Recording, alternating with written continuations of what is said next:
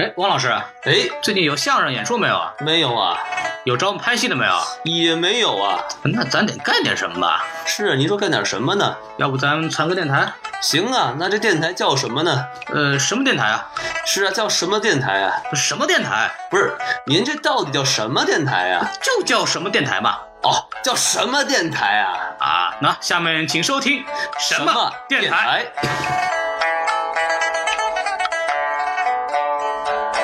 请收听下半集。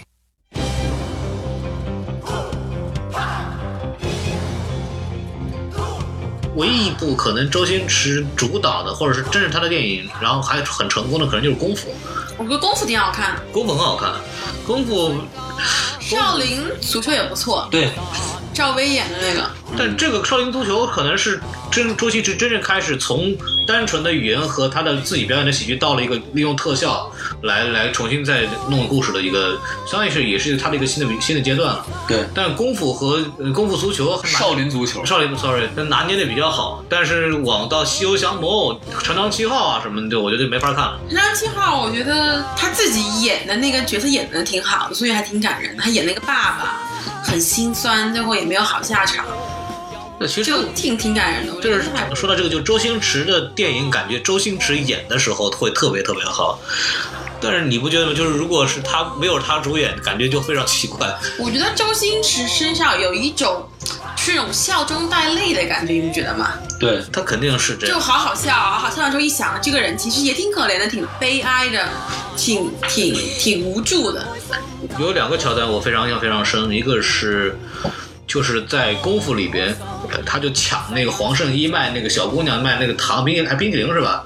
然后就是抢回来，然后两个人跑上电车，他跟那个林林什么东西来着的，然后两个人跑向那个电车，然后一边讲哈哈哈在那儿笑，笑的都特别难看，你知道吗？就看着好像以为他在笑一样，但其实仔细看他很难过。对，就他一个从小就想着想着匡扶正义没有成功，后来无奈成为小混混以后，想做坏事都做不好，然后好不容易做了一个什么事情想发泄一下的时候，发现自己没有任何东西可以发泄，就是他根根本就没有任何，他就没有他的情绪根本就不是一个坏人的情绪，但是他他强做这么一个表情表情，然后就感觉这个人非常的非常痛苦，这个是很感人的。我想到《食神》的结尾，不是他做了黯然销魂饭嘛？你看过没有？看过看过看过看过很多遍然。后那个那个评委是谁演的？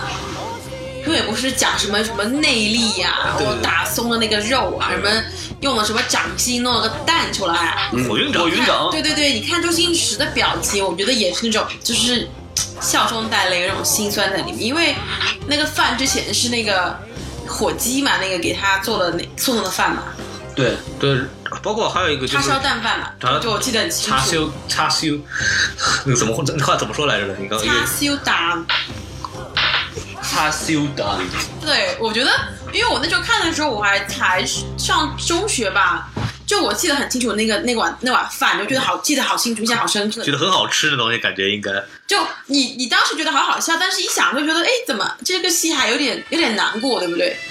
周星驰很多电影都有这个感觉，对对对，笑完之后再回想一下，觉得啊，好像突然很寂寞、很孤单。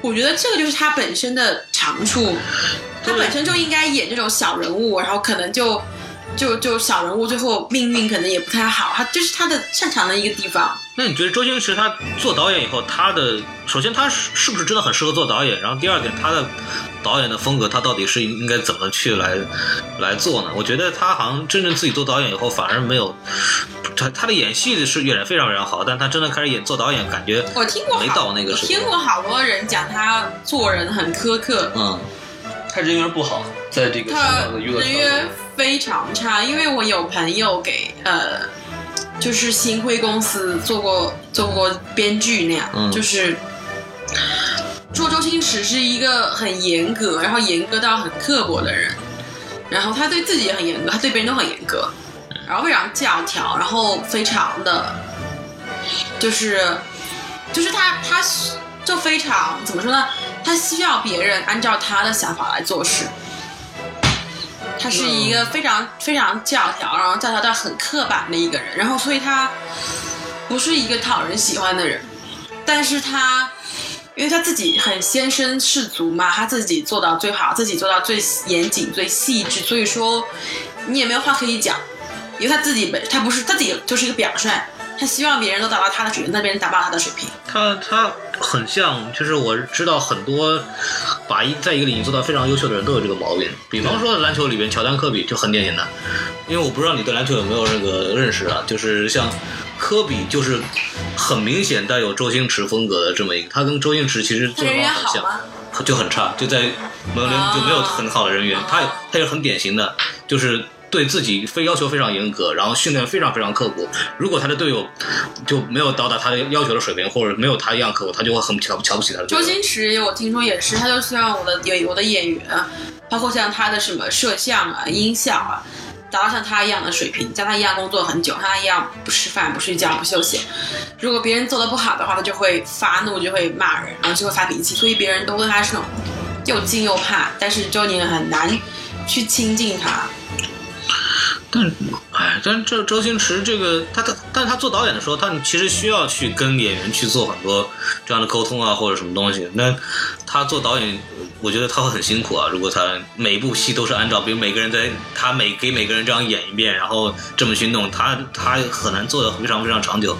这可能他也是他因为几年才能出一部戏的原因。呃然后包括很多他的自己的员工为什么跟他解约？因为星辉公司一年拍的戏太少了，所以他们里面没有足没有足够的戏，没有足够的曝光率，就没有足够的收入。他们可能就，即使他跟周星驰可能没有什么个人矛盾，但是他也觉得选择退出。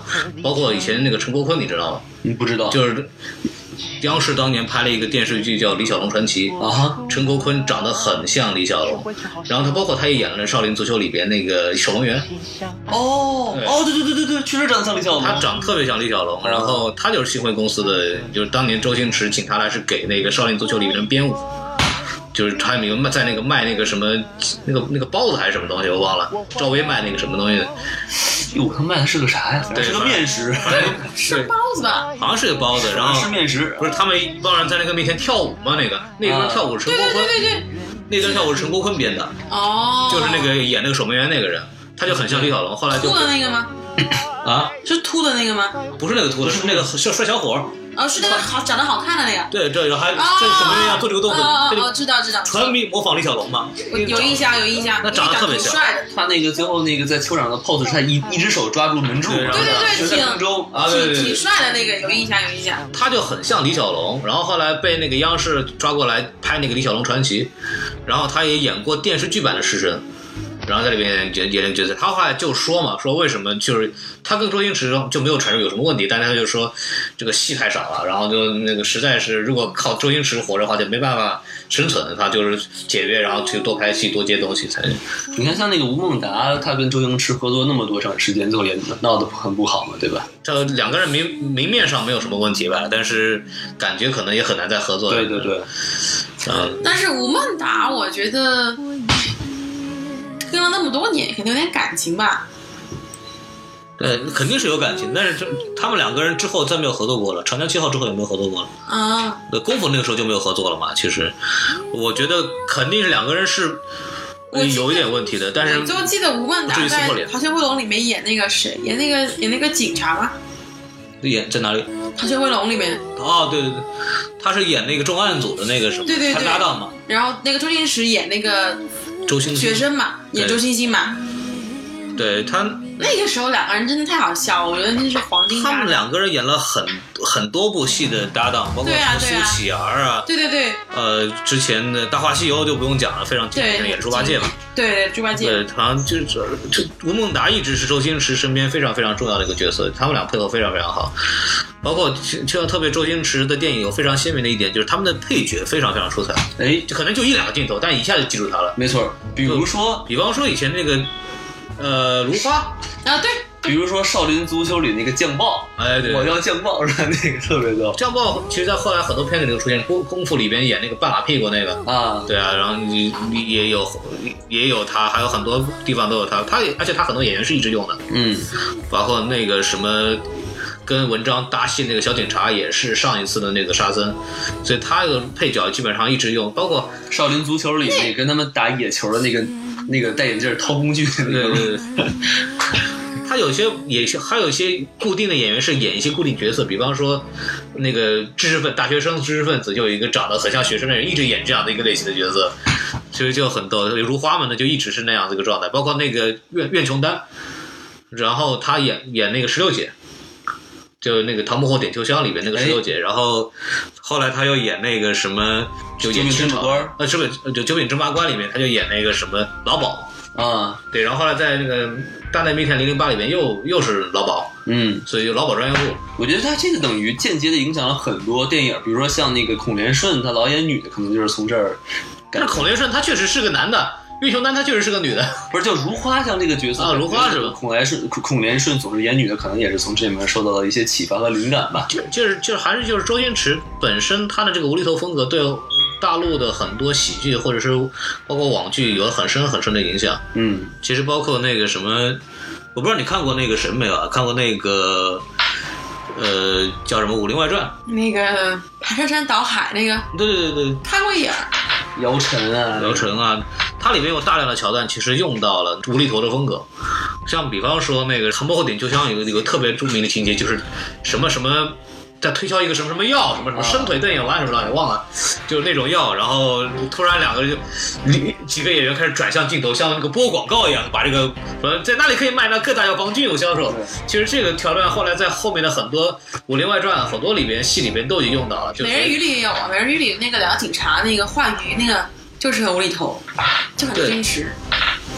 对，他就这个这种风格，他就影响了很多，包括后来那个网像万万没想到啊，这类似的这种网剧，其实里面大量的用到这种周星驰里的一些无厘头的元素，是是这它也就成了一种喜喜剧的一种新的规则了。没错。这是一个周星驰非常非常优秀的地方。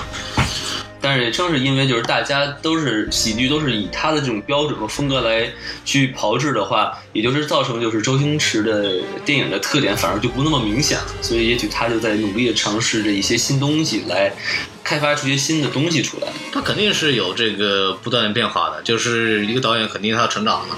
早期的时候，他可能演一些纯粹是从语言上或者是动作上一些他一些戏，然后他慢慢可以控制自己更多东西的时候，肯定会有一些自己想尝试的东西。对，反正他感觉他长到这个《西游记》《降魔篇》什么的长歪了，可能就还没有《《西游降魔篇》这是他最差的电影吧？长江七号应》该是个不怎么样，《黑历史吧？长江七号》看我本来是看喜剧，结果发现一点都不可笑，好多泪点。《长江七号》，我觉得他自己演的那个角色把整个戏给撑起来了。那个爸爸挺挺心酸，但是就感觉就不是一个喜剧嘛，对，就是他的笑点很幼稚，我觉得不好笑，然后并且感觉感觉不是一不看了半天觉得不好笑，反而还很想哭。那个是是挺值得挺催泪的。嗯，嗯，当那个什么，我想到那个，其实我特别想聊这个喜剧之王这个问题。我我是个人最喜欢周星驰这部电影，就是他讲，其实他有点半自传、半自传性质的东西，就其实他讲了一个一个小的一个龙套演员怎么慢慢成长起来的。对，他很像周星驰早期的时候演那个，呃，《神雕侠侣》啊，有演一个什么乞丐帮的一个人。他照理说，人家他应该是说你没超风抓一下，九阴白骨爪，你马上就得死。周星驰就是说，导演，我觉得这个不太好，我能不能再再挡一下再死？对对对对，然后这个就特别好，就就然后包括那个什么。里边在戏里边，他说那个什么导演不喊咔就不能停，他一直躺那儿。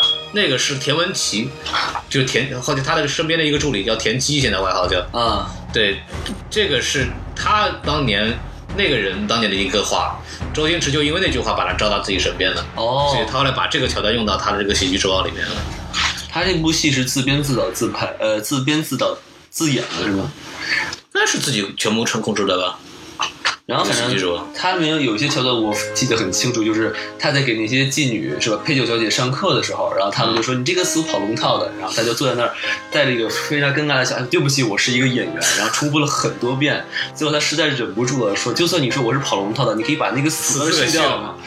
这个很很很很可乐，但是很很心酸。但是就是你只仔细一想，就是这部电影是我看了那么多电影，只有这么多个喜剧片儿吧，嗯，真的是看完之后我会去反思的一部电影，就是觉得好像有一点点共鸣的感觉啊。就那段其实体现出就是说，你能不能给我最后的一点点自尊，对对对对一，点点尊严，让我能够你自自己能过自己这一关，说呢还能继续坚持下去。然后里面还有还有一个是什么？就是他在那个片场去演那个娟姐的那些角色都失败了嘛。啊然后有一个阿姨一直在帮他，你记不记得？啊，对，然后他就在给那个阿姨解释说：“哦，我为什么这么演，是因为什么？斯坦尼夫斯拉夫斯基里面是这么说的。”对对对然后那个阿姨就一直在重复一句话：“说我根本就不懂你在做什么呀我根本就不懂你在做什么。”其实你仔细一想，这个感觉就是周星驰在跟别人说，就是你们不懂我，对吧？就是我这么努力，但是你们不懂我。还它里面其实还有那个，你知道成龙不是客串了吗啊，？对对，成龙还客串了。就是说，哎，死给我看，咔一死是挺好的。嗯，其实就是然后周星驰还问他：“哇，你怎么演的这么好？你是不是以前学过学过演戏啊？”我说：“我没有啊。就是用心用心就好了。因为用心很奇怪，到后来包括在那个师生里面也是，呃，这个呃做那个什么双氧双氧水那个什么东西，做了一个那个什么双氧那个水，拔丝。一，个心，对，然后也是用心，知道都要做做饭要走心。他食神我觉得他好笑，因为特别特别有感触。其实像香港的一些街头小摊，那些他卖的那些什么牛丸呐、嗯，猪口都是猪血嘛，什么猪皮啊，我觉得哎特别特别市井，有市井风味。像你小小时候那个，他其实像你小时候有这些那些东西吗？就是你在生活的时候，有啊有啊就是牛杂面有啊，它全部都是全部都是取材于生活的，所以我就特别特别有亲切感。然后他讲的那个什么什么，我记得他讲那个猪血嘛，嗯，是什么两个恋爱的猪抽的血，你记得吗？啊，对对对对，对，然后那个情比金坚什么的。对对对，然后那个情比金坚什么什么什么鱼，你知道吗？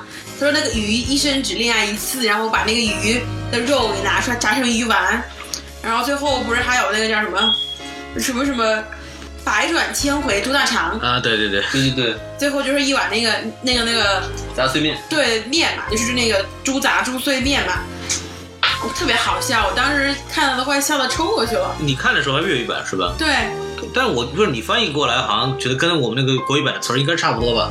应该是啊，对啊。就我看的时候就反而就没有那么那个什么，很明显的觉得特别可乐。我我也觉得是太是不是太搞笑。对我，所以我我在想的是，是不是粤语它用粤语说的时候，那个感觉是不是和那个国语版不一样？不是你看的时候觉得它特别的生活，它里面那些人叫卖啊，嗯，讲话的腔调就跟你，比如说你去你家对面的那个大妈那个摊子上买买一碗猪红面一样，而且它的东西都是你每天吃东西嘛，对，鱼蛋啊、牛丸啊、猪血、猪皮啊，都是就是很平常的东西嘛，可能因为我们这个地域不是香港人，就好像你你日常生活中的事情，然后被它升华成特别可笑的东西。就是这个还是个地域问题。对对对，就像我们可能听这个没没有什么反应，可能要卖一个什么沙县小吃什么的，我卖们可能就是卖一个什么百百转回声大胶圈儿，你可能有点哇有点搞笑，没有没有那种没有那个没有那种胶圈，知道吗？太大了胶圈那都是圆的，啊。胶圈是北京的一个小吃啊。哦，对对对，然后那个就还是一个地域问题，我觉得其实很多东西可能真的就是我们看可能没那么可乐，就包括这个，其实这个周星驰这部电影，你看国语，我们小时候看都是石斑鱼配音，对吧？你看过那个石斑鱼配音的电影就是国语版的周星驰电影，没有，没有是吧？不是应该都是一样的吗？不一样。它有一个专门御用的配音来给他。哦，对，就啊，你你就没有听过那个人的声音是吧？你就一直没有都，是看粤语的。一直感觉我们就是，其实我们的周星驰其实就是石斑鱼老师，就是石斑鱼是周星驰在国语的御用配音，但是周星驰本身讲话的腔调，他能学出来吗？就不一样。不一样，就他用的是另外一种他自己的处理方式，但是很成功。就是我们一想到周星驰都是啊哈哈哈那个声音，你知道吗？就是他笑的时候，这样子。就是没心没肺那个声音，那个是那种很尖，他跟周星驰说话声音完全不一样。但周星驰是那种特别夸张、特别搞笑的那种。对他就是他的声音也非常夸张，就是他的风格不一样。周星驰声音其实没有那么尖利，他还是那周个星驰没有啊？对啊，他在那个石斑鱼的声音就是很尖利、很高亢，然后就是很夸张跟。唱京剧一样的声音吗？呃，呃我虽然不咋不想这么说，因为我很喜欢京剧，但是但是就是说，你基本上可能就是比较尖利、比较夸张那种说话，就什么什么里边一个台词什么什么还玩个球，我就是那种感觉，你知道，就是他是那种非常夸张那种声音，放他，所以我就想着就是说，我们看国语的时候，可能看看跟看粤语的时候应该是两种感觉，就是因为我在看周星驰电影时候有有很多桥段，我是没有搞明白为什么可乐的。就是但是观众觉得啊这个特别好玩，但是后来我发现，就是国语和粤语，它不但说是。呃，这个台词我是用国那个粤语口音还是用那个国语来说，他是把台词的意思可能全部都改掉了，就本身这个话怎么说都已经改掉了，为了符合让我们能听懂，所以他会肯定会有。它里面有好多口语，像什么扑街啊，扑街啊，扑街的还留下来了，就觉得还对啊，扑街是留下来了，因为我们也知道扑街是什么意思。是哎，但是我看那个是什么赌侠还是赌圣，然后里面有一句就是吴孟达说，呃，就是他，你看过赌圣吗？就是他们呃特异功能，对，那个周星驰有他从大陆来了一个大陆仔，然后有特异功能找那个亲戚吴孟达是他亲戚，找他叔，然后吴孟达发现他有那个可以看那个牌，啊那个特异功能，看过看过，然后他就以前看，对，他就给他解释说，特异功能的话，就是如果你把这些钱如果用在不正常的途径上的话，你就会扑街。扑街，但是但是普通话就变成你就会睡倒在街上。呃是是他这么说的吗？对对对对对，就是啊普通话的翻译就，如果你这么做的话，你就会摔倒在街上。我说，哎，所以这个情绪马上就不对了。对啊，摔倒在街我上。为什么要摔倒在街上？对啊，我摔倒了又没有人敢扶。人家他是这样子的，就是特别，我刚刚其实聊天还说了这么一个非常明显一个例子，大家很知道这个是叫什么？零零七什么国产零零零七，国产零零七。里头那个周星星，他周星驰演了一个情报机关的一个工作人员，哎，那时候肯定没有回回归肯定不让他拍这东西，就当年演周星驰演的是一个有情报机关人员，特就相当于零零七那样的一个角色嘛。然后他里边有个非常著名的角色，就是刘罗家英演的，叫达文西。一个发明家，啊，然后里面有一个非常非常重要的一个，呃，非常有名的台词，就是说说你好，这不是什么什么文熙，你好，请叫我的全名达文熙，好的文西，多谢。就为什么说为什么不能叫文熙，要叫达文西呢？按照普通话理解，我觉得没有任何区别。对我们看不出这个东西笑点在哪里，但是他为什么反复强调这个东西？他肯定是一个笑点，但是为为什么我不懂呢？为什么呢？来，你再解释一下。这文熙就是文女女性的那个下体，但是但是这个词很少很少用了，这个词这个词是那种四十年才会用的词，哎，什么叫四岁？四十岁的词四十岁用的词？就这个词，因为它很不雅观，所以基本上没有人会讲。这这个东西在什么时候才会用这种词儿呢？我就觉得很奇怪。哎，所以这话这个话很脏是吧？这句话，就很不雅。你平常好好讲话，干嘛要讲这个呀？那他用的电影里头，他真的，你们香港人看了会觉得吗？哇，好恶心，还是哇，好好笑啊？就就好笑啊，就觉得说这是一个梗嘛，对那个一个包袱嘛。就跟您的相声是一样的。哎呀，你怎么理解？可以啊我平衡了，王老王老师的相声就是一般来说以这个风格为主。感觉我我被夸奖了的。对，嗨，就是，但就是说，这个就是很明显，就是我们因为周星驰里面，我相信很多特别早期的时候，应该大量的用了粤语里边的谐音啊，或者那些东西吧。其实他用的粤语是那种特别传统、特别老的粤语，嗯，就是他其实有些词，因为像我在香港的时候，那时候我们也不太会用了。啊，对，因为你知道语言也是会进化的嘛。没错，对，就像我们现在有很多，比如说英文词啊，或者有很多很新潮的词，比如说讲一个人很酷啊、很懒啊，我们都会有新的词了。什么给不给力、啊？对，周星驰，对对对，所以就想说，周星驰讲的那些语言，其实是他们四五十岁他们那一辈人会用的粤语了，那就是他是他小时候当然用的，还是说他那代人用的粤语？他那代人用的。他那代人用的粤语。但是这你们，但是你们还是懂的吧？就是知道这个东西什么意思。懂，但是像文戏这种词，我大概从来没有就讲过，就你也没有没有场合去讲。就估计香港的九零后已经不知道文熙什么意思了，是吧？你大概知道是什么意思，但是你平常也不会去讲，你就听到觉得挺好笑的，一个挺脏的一个笑话。对，王老师努力啊，王老哎师。，争取达到达文西的水平。哎，这但这这个这个东就这就是一个很典型的，像我看看周星驰，我没有听过嘛，就是周星驰在这种这种桥段多嘛，就是说类似于用粤语他有的谐音他有好多这种语言类的包袱，就是你一下子让我讲，我可能讲不出来。嗯，但是他他有很多就是这种语言上，他的很多梗就应该是完全不能翻译成成英文的感觉。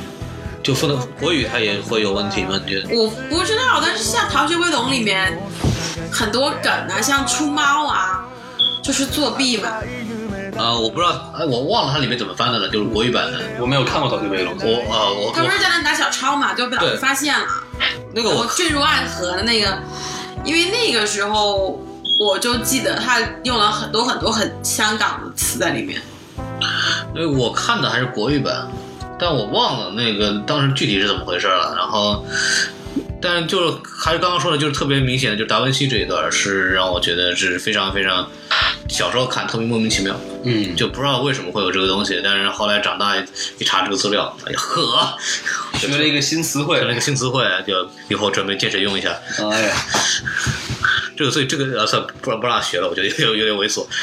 行，我们还有什么东西可以聊一聊啊？对，还有一部电影我特别特别特别注意，《逃学威龙》，它有三部，然后第三部有一个东西叫梅兰芳演的是，他其实有点像本能的那个桥段，就是他梅兰芳呃不是梅兰芳，是梅艳芳，哇塞，梅老板还来演喜剧电影，也真是够闲的。就是那时候已经不在了，梅老板。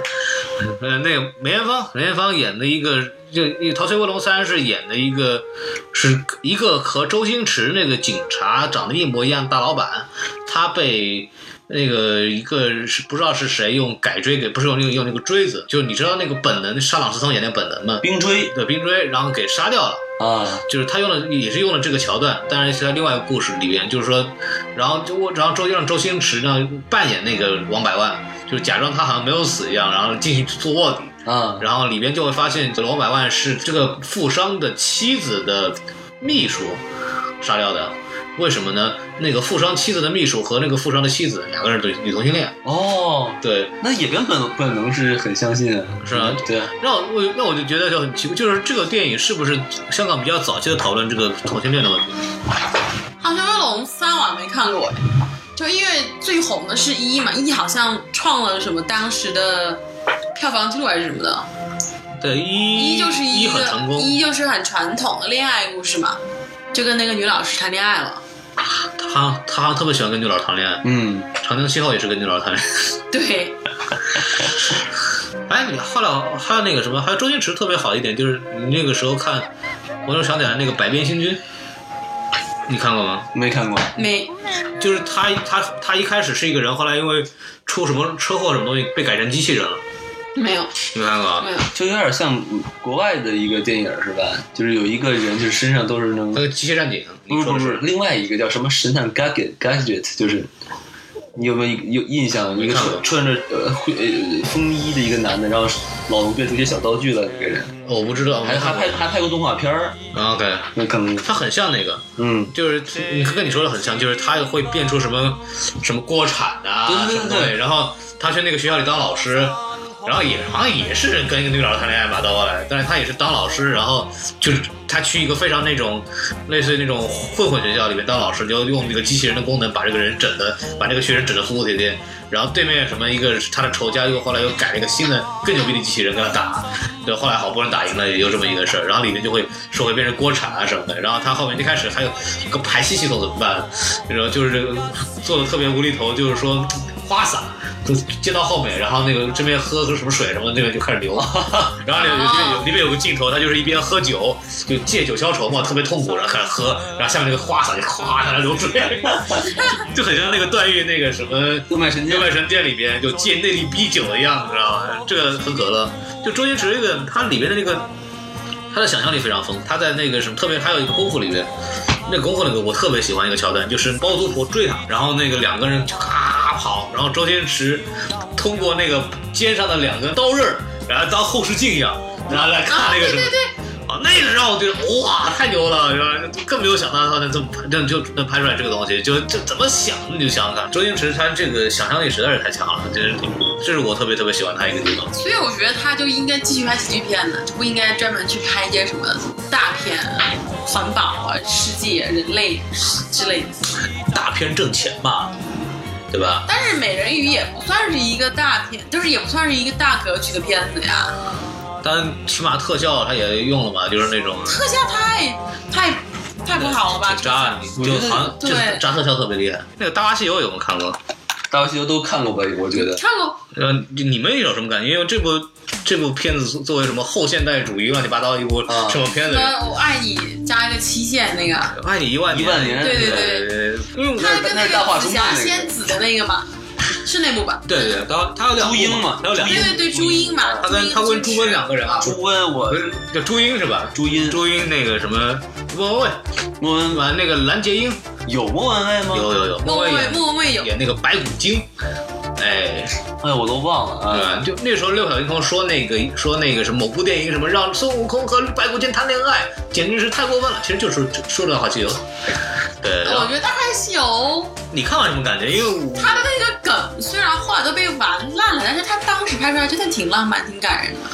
因为我因为我后来看了很多影评啊，都没看懂，就是各种解构，然后说的那个各种感情什么乱七八糟的东西，然后他拍的很感人嘛，就是他跟紫霞仙子那一段，那个一万年那一段，就是你第一次看的时候不是很感人嘛？虽然后来这梗已经完了，现在你现在你演你觉得不稀奇，但是他当时他是第一个哎，对第一个孙悟空跟白骨精谈恋爱的人哎，他是第一个那么浪漫的那个，对，但是因为我，因为我第一第一是因为我我在看，因为我看了很多所谓的影评，就讲这个《大话西游》里面蕴含的很多乱七八糟的这种东西。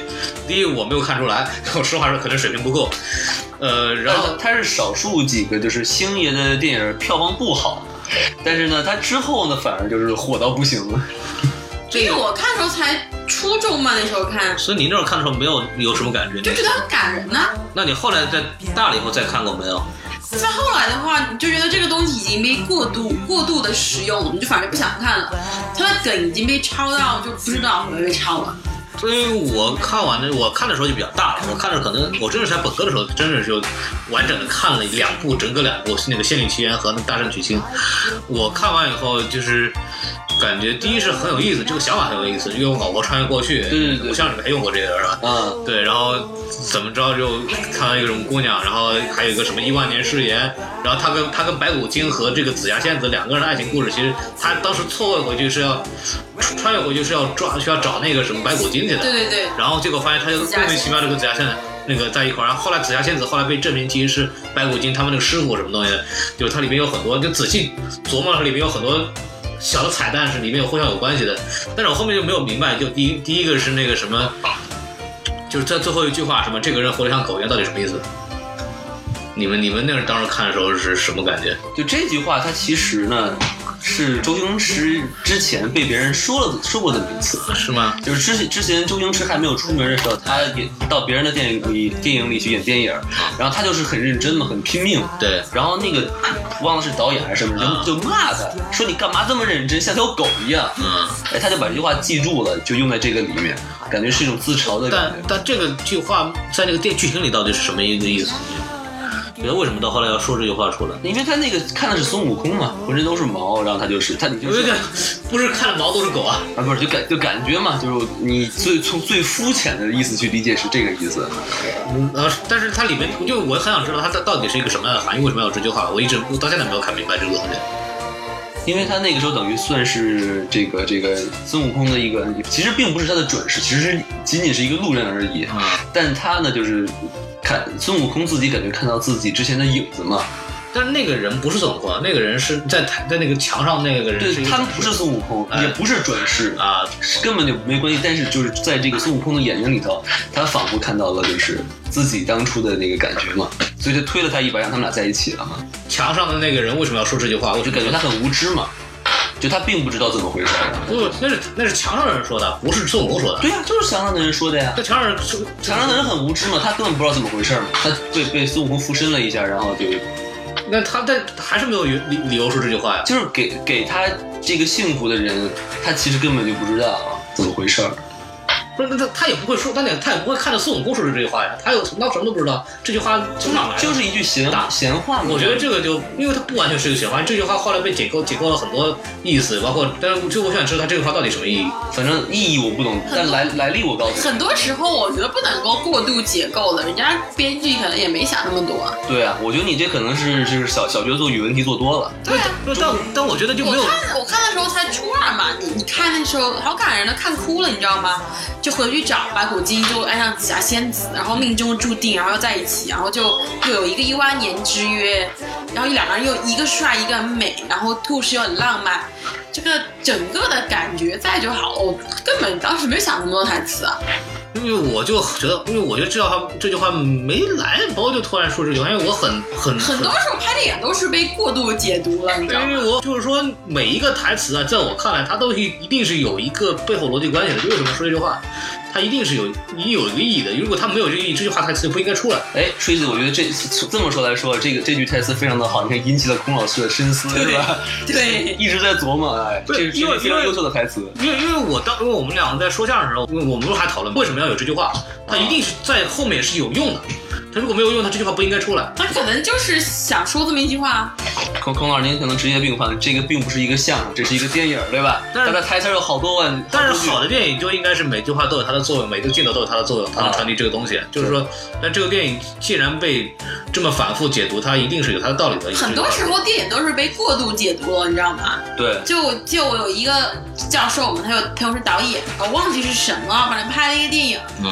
然后电影里面呢，就一直有三棵树，就很高的那个三棵树。左边是一个枣树，右边还是一棵枣树。你猜在中间是什么？然后后来就很多评论家都说拍的很好了，我忘记名字了。然后说镜头扫过，去说这三棵树笔直笔直的，就营造了一种意境，营造一种氛围啊。对，然后后来就问那个教授怎，就问导演说怎么是三棵树，怎么不是两棵，怎么不是四棵，怎么是三棵啊？导演说因为就三棵，在边上就是一个就是一个那个工厂，你就不能拍了嘛。你知道吗？就取景的时候取那个一片田野，边上有个工厂。那那个工厂不能拍嘛，你就去他到他到那边，正好三棵树在那个镜头，就三棵就拍了呀。然后想到那个什么，忘了谁的文章被录进那个什么语文那个阅读分析，嗯、说当当时什么窗外下着雨，说为什么作者要写这句话？他的那个就这句话，他有他印证了什么？想作者想表达什么样的东西？然后当时采访那个作者，他说当时我写的时候，那个就是下雨，加进去，所以所以有任何意思。所以孟老师您可能真的是想多了，我觉得。而且他一句话、一个台词、一个电影，每个人的看法都不太一样，没有一个统一的一个答案。我觉得，就是说，就是这个意思。我觉得他把这个句话放在这儿，你有你自己的感悟，那就是 OK 了，没有必要大家非要有一个统一哈。大家就是正确的理解，没有错与对。我觉得，嗯，那确实是。那王奥尔，你当时看《大话西游》有什么呃很直接的感触没有？我当初看的时候，可能这个情商和智商还完全没有开发吧。对对对。我就觉得看完之后觉得哎挺乐的，然后后面还挺感人，就没有想这么多。然后直到看完之后，可能几年之后吧，当这个大家都开始去研究这个《大话西游》的时候，我才发现哦，有这么多深刻的东西呢。对，我也我也是这么想。我我我我我前两天看那个豆瓣影评，我都看傻了。我靠，这个文章写的比剧本还长，然后觉得很崩溃，然后完全没看出来。因为我当时看的时候，一个印象就是蓝洁瑛很漂亮，嗯，就是她那个刚出场以后，在那个池子里洗澡那个镜头很漂亮。蓝洁瑛的那个脸真好看，好看。谁是蓝洁瑛？就是那个一开始有一个。呃，这就是他开始来找孙孙悟空，不是在里面演个小混混至尊宝，这个山贼啊什么东西。后来不是一个女的进来，然后就是什么要借什么那个地方借宿，然后晚上对对对，然后晚上在那个洗澡的时候一回头，然后脸白白特别白。然后这个整个拍的非常唯美，真的漂亮。后来蓝洁瑛因为各种原因，后来精神病啊、疯了什么的，其实想想想起来也是。蓝洁瑛当初在香港是特别好看的女明星。真是漂亮，那时候看真是漂亮。然后现在我就我对这个《大话西游》非常印象深刻，就是一个他洗澡那个。我，洪老师，您是当黄片看了吧？黄片那就不光洗澡了。哎呀，那那那个就是只有洗澡，还有就是朱茵。朱茵也好看，漂亮。朱茵朱茵其实就是因为这个电影红的，我觉得。她真的是那个把那个小姑娘那个天真烂漫那个感觉就演得非常非常好。对。而且她是有演技的，不像林允那个就是。你想现在哪有这样的演员了？你想现在你想看什么杨幂、刘诗诗，哪演得出朱茵当年那个天真烂漫那种那种年少年少的时候那种？那个时候朱茵可能就比较天真。对对对对对，你看她现在再演，她演不出来。不是，我说你想现在你找个女演员，随便谁杨幂啊、刘诗诗来演，演不出那种天真烂漫那种。特别可爱，特别童趣，特别无瑕的感觉，哪有？现在演不出来。那小孩那个心态心态不一样了。对，早熟。那包括那个什么，那个时候张张艺谋拍那个《山茶树之恋》，那是山山茶嘛，是山茶树之恋，然后挑那个女演员。就是也是挑了半天挑不出来一个任何一个满意的，就是想找那个清纯气质的那种女演员，打死找不出来。对，后来找了个周冬雨，这个还行清清纯气质，我感觉就是说，要不你就真的是不谙世事是吧对？很清真清纯。张柏芝要要不就是那个时候就那个那种气质比较明显。对，要不张柏芝天生就是那种对，敢爱敢恨，她天生就就就是那种天真烂漫、真性情。对他演那个《喜剧之王》是他演的吧？对对，就要要不就是说你真的是这个人世故成熟到，就是你可以装到青春，别人看不出来是吧？是 那个那个演那个看张柏芝笑的时候那种笑容多么灿烂，对我我后来看他很多照片挺灿烂的。尤其是和陈冠希在一块儿的时候。哎呀，这两百多张，我我没有全部看，我没有全部看，看满了要犯法的，我操听说。还还还就是，但但那个没有关系。这赵柏芝早年间给人感觉确实不一样，特别是他，但或者你周星驰也可以教嘛，就是他这个教怎么去演那个清纯那个感觉，然后那个也是非常非常经典的，就是怎么怎么你看林允就根本比不上什么张柏芝啊，什么蓝洁瑛啊，什么朱茵啊，气质很奇怪，他差就是几百条街。就连赵薇比较好哎，当年赵薇不是剃了个头也小师妹，对对对，小师妹，赵薇当初都有都有那种少女感在里面。嗯，呃，有一个姑娘是吧？特别任性，林允的话看过《还珠格格》吗？看过，啊，林允的话就完全说不出来，就怪怪的，就就就做作的很。感觉这个是他他他演出来一个气质感，对啊，就他这样的感就觉。整天在那装着，在那撅着个嘴啊，然后瘪着个脸呐、你就一还特别一张臭脸，就感觉对对对一张臭脸是吧？然后然后就然后讲话的时候那种那种语调，就觉得太假了。就就感觉他不会念台词儿，他这个对这个语言的抑扬顿挫，我觉得没有掌握到位对啊，你想当年张，如果说你想，如果张柏芝来演美人鱼，啊。你想想看是什么样？像张柏芝当年穿那个一身白衣服，然后仰着脸一笑的时候，你他如果对邓超这么一笑，我就觉得说，哎，他们两个，哎，邓超可能真的被他迷住了，对不对，邓超说不过了，那个什么孙俪再见，对？私立背脊一孙俪流。阿姨再见，张柏芝挺好的。对我找陈老师去那个什么，不是哎呀，没有陈老师的事行，那我们今天今天时间差不多了，然后我们。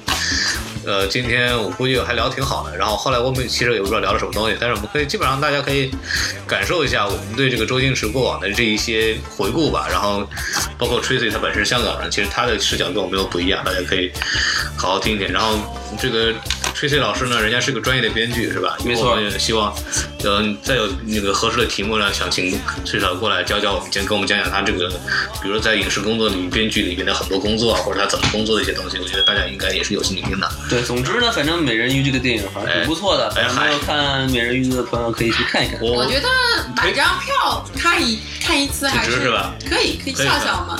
反正现在他也三十一亿了，也不对也不需要我们去做不多这一张，不多这一张，但是我我我觉得三十一亿这个这太太夸张了。然后这个这个我们希望中国的这个票房其实越来越好是更好的。然后但是我们也希望更多的更多高质量的电影能够得到更多的票房啊。比方说或者叫叫师傅，就是讲是一个廖廖凡演的一个小的一个电影，然后大家可以去看看那部电影，我觉得。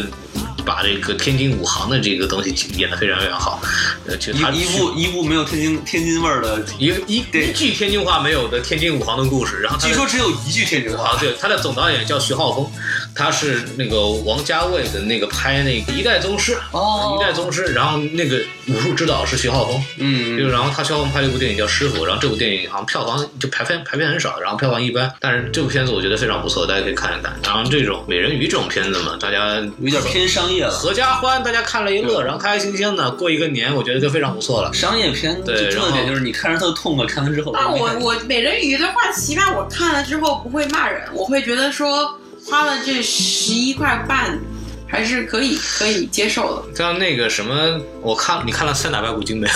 没有，那个是看了可以骂人的片子，大家大家一定要去看，一定要去看啊！锻炼一下自己的骂人技巧。哎呀，我天哪，真的是受不了这些。然后我们今天就讲到这儿吧，一个小时三十七分钟了，我觉得聊得够呛，我觉得可以剪两期出来。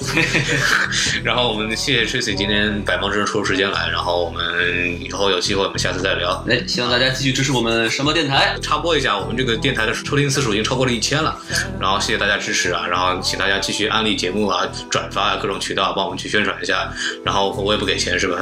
对。太大方了，冯老师。就 就是说，大家希望大家如果之前听我们节目，也希望继续听下去，继续听下去。然后如果那个什么有什么意见，欢迎给我们留言，然后也可以发发邮件给我，是吧？我也不一定回。那个什么特，别大牌。但是打钱是没有问题的，可以找我，然后我把微信给你，给我打两块钱好，。孔老师，孔老师，太激动了，太激动了。今天先结这一期，年也过了是吧？大家开学愉快，然后继续该干嘛干嘛。好嘞，拜拜。好，拜拜。嗯。拜拜。